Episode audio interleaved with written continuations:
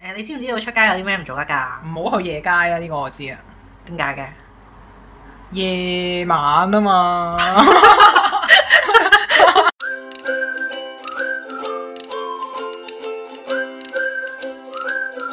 大 大家好，歡迎嚟到大露台，，我係老味。我係 Kenix，我哋會同你一齊分享生活大小事。好，有乜忙先？唔忙啊，農曆七月嚟緊，不如我哋今集講下啲禁忌啊，嗰啲民間習俗啊，咁樣嗰啲咯。好啊，咁都係要注意下嘅，提醒下啲聽眾都好。都好啊，同埋入面有啲誒、習俗都幾有趣。係啊，有啲咩要注意呢？有啲咩要注意啊？我哋分一分類啦，不如我哋分下即係出街啊，喺屋企啊，又或者同朋友相處啊咁樣咯。係啦，咦，都好多個範疇喎。係啊，呢啲習俗咧唔聽又自可，一聽就越嚟越多。唉，真係好有用啊！突然間覺得 誒、每一個文化佢哋即係有啲習俗養成咗咧，都必然有佢嘅原因嘅。係好咁啊，第一條啦，咁有啲咩注意？你想誒、聽屋企先啦，定出街先啊？嗯，屋企啊，屋企啊，好啊，係咁我哋講屋企先啦。嗯，第一條，我係覺得你會唔小心誒、做咗嘅。係第一條就係、原來喺農曆七月嘅時間係唔可以半夜晾衫㗎，可能真係唔小心做咗都唔定。係啊，因為我洗衫晾衫咧，我係冇擇時辰嘅，即係幾時得閒順手啊撳個掣㗎啦，係係咪咪先先？？個烏衣籃滿喎，洗衫先咁係樣啊，咯。同埋佢洗完咁咪晾衫咯，係咯仲有佢噏喺入面咩？係啦，，冇錯。咁所以你講得啱，有機會中嘅呢個。係啊，咁啊誒呢個係比較多人會做咗嘅，嗯，咁咁啊啊誒呢個係誒我屋企咧就冇乜遵守呢個習俗嘅，係，係啦。我都冇嘅。係啦咁誒、我屋企幾時唔准晾衫咧？就係唔知誒、新正頭嗰陣，唔知誒、初一定年三晚唔晾衫嘅啫。其他時間我哋係唔理嘅。我好似長年累月都晾緊衫 喎。咦？係啊，即係你一有污糟衫，我想衞生啊嘛。真係好整潔 啊！好整潔啊！呢單嘢係啊，同埋啲衫即係咦乾咯喎，又可以洗咯喎，咁又洗。都係係咯，即係又件衫想着，又見到我污糟喎，咁啊又嗱嗱臨又洗到機啊！係啊，跟住有陣時咦件衫乾喎，而即刻着先咁，費事喺衣櫃度攞啊嘛。咁咪唔使接咯。你會唔會着嚟着去都係嗰幾件衫咧？係啊，我就係㗎 成日都係咁咯。所以所以我有陣時都喺衣櫃度攞翻啲衫嘅，因為未乾啊嘛。咁咁所以哦就 咁所以我就會喺衣櫃攞衫着。如果個晾嗰個乾嗰度嗰啲衫乾，我就會着嗰度嗰啲衫。我啲衣櫃應該好多衫接接埋埋，或者掛咗喺度一排咁啊睇嚟到。有陣時會嘅都，所以我會提醒自己有啲衫啊，好耐冇着都要攞翻嚟着啊咁樣咯。哦，好啊好啊，唔怪之你可以寫段嚟啦，呢三要都。誒、都係，即係太耐嗰啲就當新衫着啦，着得太多次嗰啲搲啦，咁啊可以抌。哦，係嘅係嘅都，你要保持外觀嘅整潔噶嘛，係咪係啊，先？要光鮮亮麗嘅有陣時都係要。優雅嘅生活，係要攞翻個 balance。誒、我哋翻翻嚟啊，不如。 好啊好啊。咁就誒嗱，第二個咧，呢個咧就應該好多人都唔會做嘅，因為一定咧誒會俾啲長輩誒關注嘅。係係啦，就係誒食飯嗰陣咧，就誒插筷子喺個碗度啦，又或者敲打嗰啲餐具。啊嗯，梗係唔得啦！誒嗰陣時我阿嫲話過嘅，我嗰陣時我諗幼稚園嗰啲時間，咁所以自此之後我就冇呢個咩㗎啦，即係我唔會咁樣做，即係話佢話咁樣似拜神啊，所以唔准我插個筷子落啲飯嗰度咯。嗯，咁所以自此你都冇咁樣做啦。係啦，嗯，好乖，因為會會俾佢 ex 我㗎。係啊！啲長輩一見到咧，真係即係黑面都事少喎，一定會出聲。 係啦，咁所以就係兒時嗰啲唔識嘢。體體體驗過啦，已經係。啦，所以就知道筷子唔可以插喺個飯度嘅，好，咁啊，下一個咧都出名嘅小芙蓉啊，唔可以開遮。冇錯，哎呀，好叻啊！而家開唔係唔係而家開遮，而家夏季成日落雨就好難避免。誒，哎擎乾佢咯，你唔好打開把遮吹乾佢咯，我成日都係咁，我死啦，樣樣都中喎，真係。冇事啊！呢啲嘢喺你誒心目中咧，佢唔成立，咁佢就唔成立噶啦嘛。嚇、我都有陣時會唔好成日開晒啲遮嘅，我通常都係響即係嗰個企缸嗰度咧。啊，半開半閂。係啦係啦係啦， 等我哋滴咁啲先，跟住最後都 係開。因為你嗰啲接嗰啲，譬如嗰啲縮骨遮嗰啲，咪接住嘅。係佢佢嗰啲接住嗰啲位咧係永遠都唔乾儲住好多水嘅。係啦，同埋有陣時咧，唔知點樣空氣濕度咩性嗰啲咧，佢會有噏味我哋㗎。以為你要唱歌， 咁所以咧就一定要開嚟晾咧，等佢唔好有嗰啲臭嗰啲味咯。你會唔會考慮其實可以揾布抹咗佢咧？吓？冇喎、 你可以唔用，即係你可以慳得咩功夫就咩功夫嘛。我碗我都唔抹㗎，你可以風乾嘛，因啊為係係，咯，慳得一個功夫就一個功夫。好啊。 嗱，最後呢個咧就係誒喺誒窗邊啊、床頭啊掛風鈴啊。誒、呢、個我聽過，話風鈴咧就會招一啲朋友嘅。都係誒、不過我誒運用翻即係現代一個正常人嘅常識，你掛個風鈴喺度嘈冤巴閉，你已經瞓覺， 即係真係好嘈喎，咁嘈咧影響自己嘅睡眠狀態啦，跟住進而影響自己嘅精神啦，鬧咁教咯，嗱，我有兩個地方有見過風鈴嘅啫，就係一係就門店嗰啲門咧，如果佢有閂門，我習慣就一開一閂就知有限嚟啦。第二係就係龍貓咯，龍貓嗰 就佢哋會掛個風鈴啊嘛，即係有啲有啲 fibre。我諗嗰個畫面好咁啊，露媚你嚟緊注意翻啦。啊話時話你知唔知即係誒幾時開門㗎？七月十四嘛，誒你唔識嘅喎，成個七月㗎，傻豬。啊，小心啲咯，唯有注意翻。係誒，其實我就覺得誒、保持尊重嘅態度應該就冇事嘅。係都係禮貌啲啊。係啦，禮貌啲。咁啊，誒，不如我哋都講下出街啊。好啊好啊，誒，你知唔知道出街有啲咩唔做得㗎？唔好去夜街啊！呢、個我知啊，點解嘅？夜晚啊嘛，即係唔知喎。啊你講得好好喎，就係因為夜晚咯，同埋我哋覺得誒冇日頭同埋冇咁多人咯，即係啲長輩就覺得，哎，你夜晚即係冇日頭又冇乜人喺條街度，你唔好出街啦，危險啊咁樣啦。係係啦，咁就誒同呢個開唔開嗰個門咧，我就唔知個關係有幾大嘅，嗯因為其實由細到大好多長輩都係叫啲人唔好出夜街㗎嘛。咁係，就算咩時間，即係夜晚又可能多啲搶劫啊，誒警覺性低啲咯，係係啦，啊啦，係啊啦，係啦。咁所以夜街其實係唔應該要出嘅。你本身個人都唔出 街，你講呢句嘢好似冇乜說服力。係啊，即係我最好就唔好出街，就唔係出夜街。咩冇出街啊？你頭先唔係你曾經講過咩話？誒、最好連垃圾都唔使抌，唔使離開嗰個空間。咁先為之嗰日冇出過街啊嘛。係咯，垃圾都唔想抌啊！你睇下你。係啊，所以呢個就唔係太咩嘅，即係喺我度唔係太 apply。係，你本身都唔出街。係好啊，下一條啊。誒喺嗰段時間咧，唔建議誒、買新車、新樓或者搬屋嘅。誒、我知唔可以結婚咯。結婚係因為誒誒嗰段時間誒、盡量都唔建議有喜慶事，因為驚佢哋妒忌啊。係低調低調。係啊咁買車買樓都喜慶事啊，其實。一嚟咁誒，同埋咧有即係嗰啲民間嘅習俗咧，就係話啊嗰段時間如果買車咧，嗰啲車就好易即係壞啊、出意外啊咁樣我以為你話有啲嘢都喺裏邊。買樓就會咯，啊係啦，，或者搬屋都會咯。咁唔我所以爭在唔建議係啦，等埋過咗先。係啦，，等我一陣啫，都係係啦係啦。常見啲嘢就係即係啲長輩都話啊，嗰段時間唔好玩水嘅，聽得多啦呢即啲係係嗰咪？啲河邊海邊嗰啲。係啦係啦，就盡量唔好去玩水啦。嗯嗯嗯，咁就除咗呢個之外咧，就仲有啊，仲有一個我估你唔知，係。尾班車呢個我真係唔知喎。真係唔知。真係唔咁知啊誒，相傳啊尾班車咧就唔係俾我哋坐嘅，哦。咦喂，戲院最尾嗰行係咪啊？誒嗰啲 friend 嗰啲 friend 嘅啊嗰啲 friend，係啦係啦係啦嗯。係啦。咁就誒仲有咩唔好貼牆行啊咁樣嗰啲係咯。唔好去燒臘檔。燒臘檔係嗰套戲出咗之後就唔好去咯， 係係。係啦。咁就誒啊，仲有一個就係誒唔好四圍吹口哨，即係唔好亂咁吹口哨。 O 係 K 啊 O K。咁誒、好似係誒，即係亞人咁啊！佢哋嘅意思就係嗯嗯嗯。係啦。咁就誒、啊，仲有一個就係唔好執錢或者執利是咯。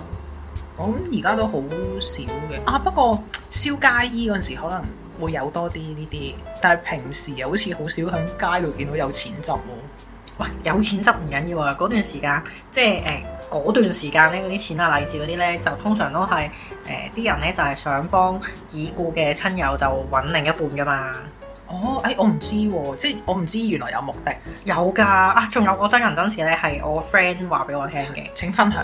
係啦，咁我 friend 咧就係、曾經試過咧，就即係啊屋企門口都可能擺好多鞋喺度嘅咁樣啦。咁啊我有一日咧，咁佢同我 roommate 一齊租屋住嘅，咁有一日咧就開門啦，就見到咦點解我對鞋嗰度少咗四百蚊嘅咁樣，咁我啊以為係即係。跌咗，誒啲係啦，以為 roommate 跌咗啦，或者係誒唉係咪即係有人誒要俾錢 roommate，但係可能誒即係冇人喺屋企攝咗落去咁樣啦。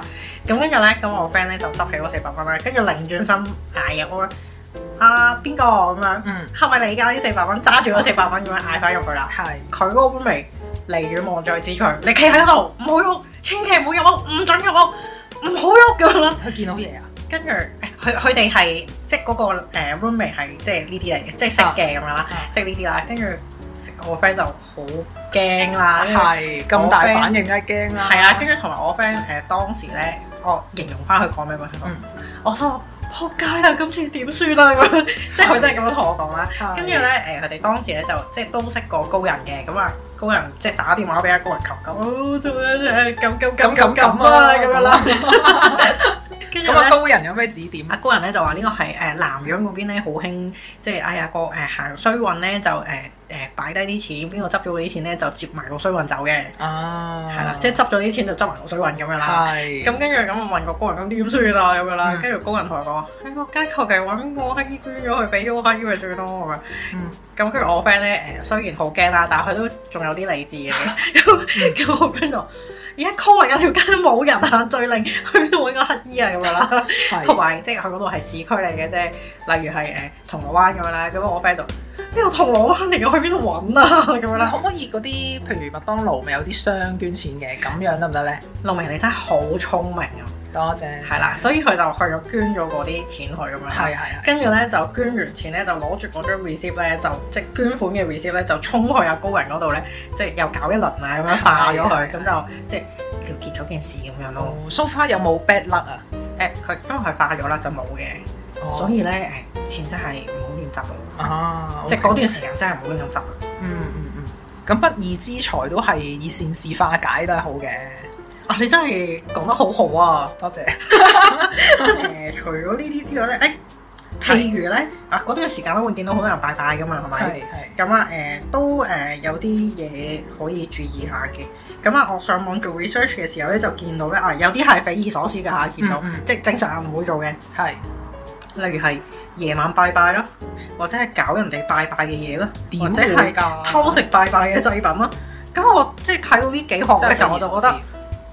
正常嘅，即係喺呢個亞洲傳統習俗成長嘅孩子咧，係。就唔會做呢啲事嘅。首先一定唔會夜晚去拜山啦，即係唔好話燒衣呢啲時間啦，即係拜山好恐怖喎、係嗰啊單嘢，你都係有日照即係時你驚驚間，噶嘛喎。甚至我阿媽話你五點前就要已經要係離開 啊，係啊，get out of there。 係啊咯，咁所以唔會係夜晚去咯，係啊，即係我睇到都匪夷所思嘅成單嘢都，因為搞人哋拜拜啲嘢，你好人好姐你又唔搞人哋嗰啲嘢啦。啊哎呀，又要好小心啊！有陣時我拜山，譬如你始終有製品啊，或者即係有陣時獅子啊，係咯搞好多嘢啊啊咁嘛。樣啦，咁有陣時你啲香唔覺意掂到人哋個墓碑，我都想對唔住對唔住。係啊係 啊，即係要要小心啲嘅真係。 係啊係啊，即係我都唔好滾搞到人。即係唔唔唔好講啲咩，但係即係互相尊重噶嘛，係咪係先？啦係啦係啦，咁啊我所以即係我覺得呢幾個 item 就有啲匪夷所應思該啦我啊哋嘅聽眾唔會犯呢啲嘢嘅，誒，你呢個係咩意思咧？即係。大家都有禮貌係咪？係啦係啦，我哋有質素嘅聽眾係唔會響拜山或者拜拜嘅時候會有一啲咁樣嘅錯誤會發生嘅。嗯，咁啊誒，最後嗰個咧就真係會唔小心即係出現嘅就係、誒、會踩到嗰啲衣紙啊成啊。哎，呀，係啊！如果有風吹，即係嗰啲灰咧，咪會有陣時吹出嚟嘅。咁你有陣時踩到都無可厚非嘅。係咁，但係即係你都睇環境噶嘛，明知嗰邊我唔會特登踩落去咁唔樣嘅。係即係明知嗰個位燒緊街嘅，你都行遠啲，你唔會特登控埋去噶嘛。啱啱啊！咁就除咗呢啲之外呢，咁啊最後一個呢，就係唉同朋友之間嗰個相處咧，都好多嘢要注意嘅。係冇拍膊頭咯。係啊，唔好拍膊頭啊，係啊拍識咩拍識人哋嗰啲誒咩三把火火啊係嗰啲啦啊係啦係啦。咁就除咗呢個拍膊頭之外呢，有個好類似嘅，唔可以叫人全名，同埋人哋叫你千祈唔好擰轉身認佢，喂，但係中學同學呢啲嘢咧，佢真係。啊即係一定要襯單文咁樣㗎 嘛係，啊，但係冇計啦，你都要即係當聽唔到直行咁樣，咁唔好就擰轉頭啊嘛，係啊，人哋即係點啊，要唔好擰轉頭，係啦，唔好亂咁影相咯，點樣叫做唔好亂咁影相？盡量唔好影相， 哦，即係唔知影咗啲咩嘢啊嘛，嚇親自己又唔好，同埋唔好亂講嘢咯，係即係要呢個係 apply 要互相尊重， 360係日嘅啦， 即係要尊重咁樣啦。咁啊係我就覺得誒、呃，開口及着你呢啲咧，可面側面啦，係係啦。明白明白。咁着衫方面咧都有啲即係誒、呃提示嘅，我諗你識嘅，所以誒、呃你講下先。唔好着紅衫，啱啊！係咯嗯誒，其實係黑色、低調啲。黑色、白色、紅色都唔得，即係全身啦嚇，全身黑白紅都唔得嘅。咁就嗯即係哎我有誒陣時會全身黑色，咁你會間唔有時啲彩色嘅 accessory 噶嘛？係啊係係，咁你都唔係全身黑色嘅，唔使專驚唔使驚。咁就誒，同埋咧麻質嘅衣服都唔着得嘅。我披麻戴孝。啊，你真係你啲中文真係好好喎。唉，哎多謝多謝。咁就誒，除此以外啦，咁就誒唔好披頭散髮啦，即係個人要精神啲、整潔啲。係啦，冇精子咁樣。咁我諗誒，佢嘅意思係唔好遮住個額頭，同埋個人冇精神就即係危險啲噶嘛。你你你都啱嘅。哎係係，嗯仲有着衫方面咧，就係唔好着得咁暴露下，唔好着得咁少布，同埋唔好着穿窿衫。哦點解咧？呢個又啊，即係暴露少布就驚誒有啲鹹濕嘅跟住啦。 咁即係鹹濕嘅油，我我鹹濕嘅佬啊咁樣。係啊， 咁但係我誒、即係我就會覺得，嗯誒、小布即係嗰啲咧，咁其實你三百六十五日，咁你都唔應該啊嘛。即係你都睇自己想着咩衫，都要睇自己心情嘅。但係即係太 over 嘅話，就誒、自己斟酌咯。嗯，係啊，係。明白咁唉，其實講真，長輩見到你着衫着得少啊，咩月份啊都關注你㗎啦，係咪先？咁都係。係唔係都塞件誒、呃塞件嗰啲誒冷背心俾你添喎？分分喺未鐘得罪啲朋友之前，已經得罪咗長輩。得到關注，成功獲得關注咁樣。咁啊誒穿窿衫咧就係誒佢哋好似話嗰啲 research 就話誒係即係好似佢哋啲同一個族群咁樣。哦，即係唔好等佢誤會你係同類。係啦係啦，佢佢係咁寫咯。係。咁好啦，我哋就講咗好多唔好做嗰啲啦。係咁啊有咩好做咧？個人精神啲咯，瞓多啲咯。休息多啲啱嘅。係啊，正唔出夜街你有時啊都唔係唔出夜街都可以好夜瞓。係啊，呢個你都唔出麻街，煩你都唔瞓覺。係啦。咁啊誒，即係個人整潔啲啦，盡量誒、唉譬如咧誒細個嗰陣咧，逢親係即係呢啲時間咧，啲長輩都會話誒、哎呀你誒啲、頭髮要紮起啊，同埋誒誒嗰個、呃前面嗰啲陰啊，嗰啲劉海咧要梳開佢，要見到個額頭麻㗎嘛煩。啊係係額頭又有把火啊嘛，係啊，唔知點解佢哋好中意叫人哋即係露翻個額頭。係啦，個額頭咧就要成個完整咁樣去揭出嚟嘅，搞唔掂真係咁樣啊噶。我清朝人咁樣搞唔掂，我細個嗰陣咧，其實我係唔明白點解要咁做嘅。 咁我有次咧就即係其實有陣時我都唔問點解嘅，是但啦。做就算啦。係啊係啊，喂，因為我細個唔識噶嘛，咁我嫲咧就即係好中意拜神嗰啲聖咁樣啦。嗯咁、於是乎我有次咧就即係咁啱佢又叫我夾起啲頭髮用聖咁嗯樣，跟住、我就指住即係有個親友咧就冇頭髮嘅，跟 住我話咁佢點算啊啦咁樣。唉開口及着你咪就我呢啲 咯，往事不堪回首嘅呢單嘢真冇係。事嘅，咁都係誒，即係問下個人可以點算啫。係，咁啊以後冇咯，唯有我冇再問過嗰、個人，好似嬲咗我好耐嘅，我記得。合理嘅，我我理解呢件事。喂，同個幾歲嘅細路仔撒氣係咪佢唔啱啊？好啦，咁我都有嘅，嘅，我都有有啱陣時篤咗痛處啊嘛。我諗佢唔係有心嬲你，不過佢真係好 hurt。 咁我而家都同佢講翻聲，真係對唔住啊！翻返嚟呢度，我哋又遠咗啦，我哋翻返 唔好嚟，意思。咁可以又有咩做咧？屋企有咩屋企啊？屋企就盡量誒，即係光猛啲啦，可以誒、即係保持到開窗簾啊、通風啊、開下窗啊咁嗰啲哦或者長明明燈嗰啲咯，都得。啊即係開個即係燈長仔開一盞燈仔咯，係好啲嘅，係嘅。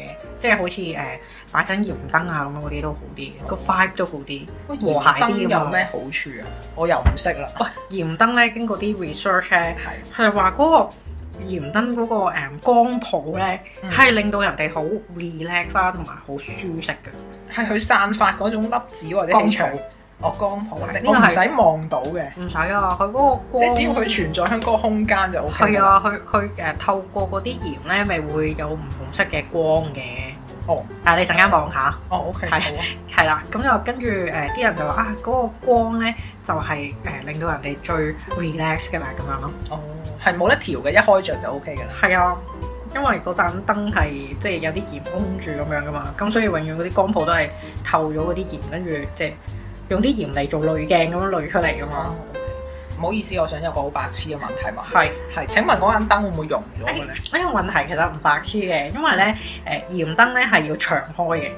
如果你唔長開嘅話咧，反而啲鹽會溶咯，哦即係佢個 consume 咗嘅，定係佢會使唔使侵翻佢？定係冇噶啦？你買嗰眼新咁樣咧？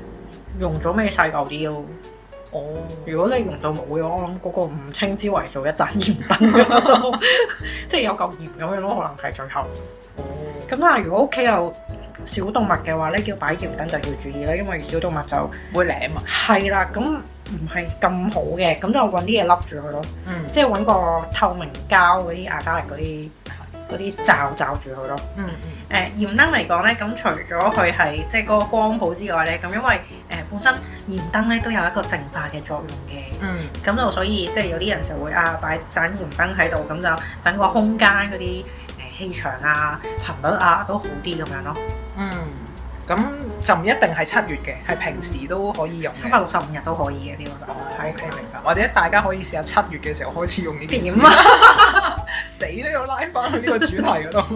誒農曆七月都好多傳說嘅。好啦，光啲啦，咁啊係開下窗簾啊，開燈啊，鹽燈啊咁樣啦，仲有啲咩整啊咧？做啲咩整啊？着衫整齊啲咯，個人整潔啲咯。梳翻個頭咯，紮翻我啲頭髮咯。係啊，同埋即係唔好亂講嘢咯，説話要三思咯嗰段時間。即係係突然之間嗰段時間個個都乖晒咁樣。係，又唔出得夜街啦，又要做得整齊整潔，又唔好亂講嘢，又冇吹口哨。我哋又即係跳脱少少去諗下，嗯咁咧鬼佬冇呢個想法噶嘛，鬼佬係玩嘅喎。咁就唔 apply 噶啦。哦。因為嗰個信念對於佢哋嚟講咧係唔成立嘅，其實佢哋根本都唔知係咪先，即係就正如可能印度有啲呢啲咁嘅鬼節嘅習俗，咁我作為一個香港人，我唔會知道印度嘅鬼節係點樣，係啊可能我又犯晒㗎啦嘛，啱啊，係咯，咁所以每個習俗唔同呢，即係其實我哋都係 follow 我哋個文化傳統啊，同埋我哋家族嗰啲習慣啊咁嘅啫，唔識啊好難跟， 係，所以唔小心望到衫嘅就咁樣咯，都唔係關事係本身對於你嚟講唔 apply 嘅嗰樣嘢，係咯。不過我會注意翻嘅，既然你講咗出嚟就，多謝你啊，即係呢啲可以改到㗎嘛，呢啲。係盡量注意下咯，即係其實我覺得冇乜嘢，保持尊重就得㗎啦，哦，呢、個好重要，係係啊我諗係互相尊重，其實都唔會就河河水不犯井水嘅。其實係冇錯冇錯，咁就今集嘅時間就係咁多啦。我都學到好多嘢嘅。係啊，如果大家都仲有其即係其他誒、呃、習俗，原來係我哋 miss 咗嘅話咧，歡迎咁 comment 話翻俾我哋知。係啦，咁我哋都想誒、呃、繼續增進我哋嘅知識嘅。好多謝大家，咁我哋今集嘅時間就係咁啦，下集時間又見啦，拜拜，拜拜。 隻手唔放出，你真係你要衰。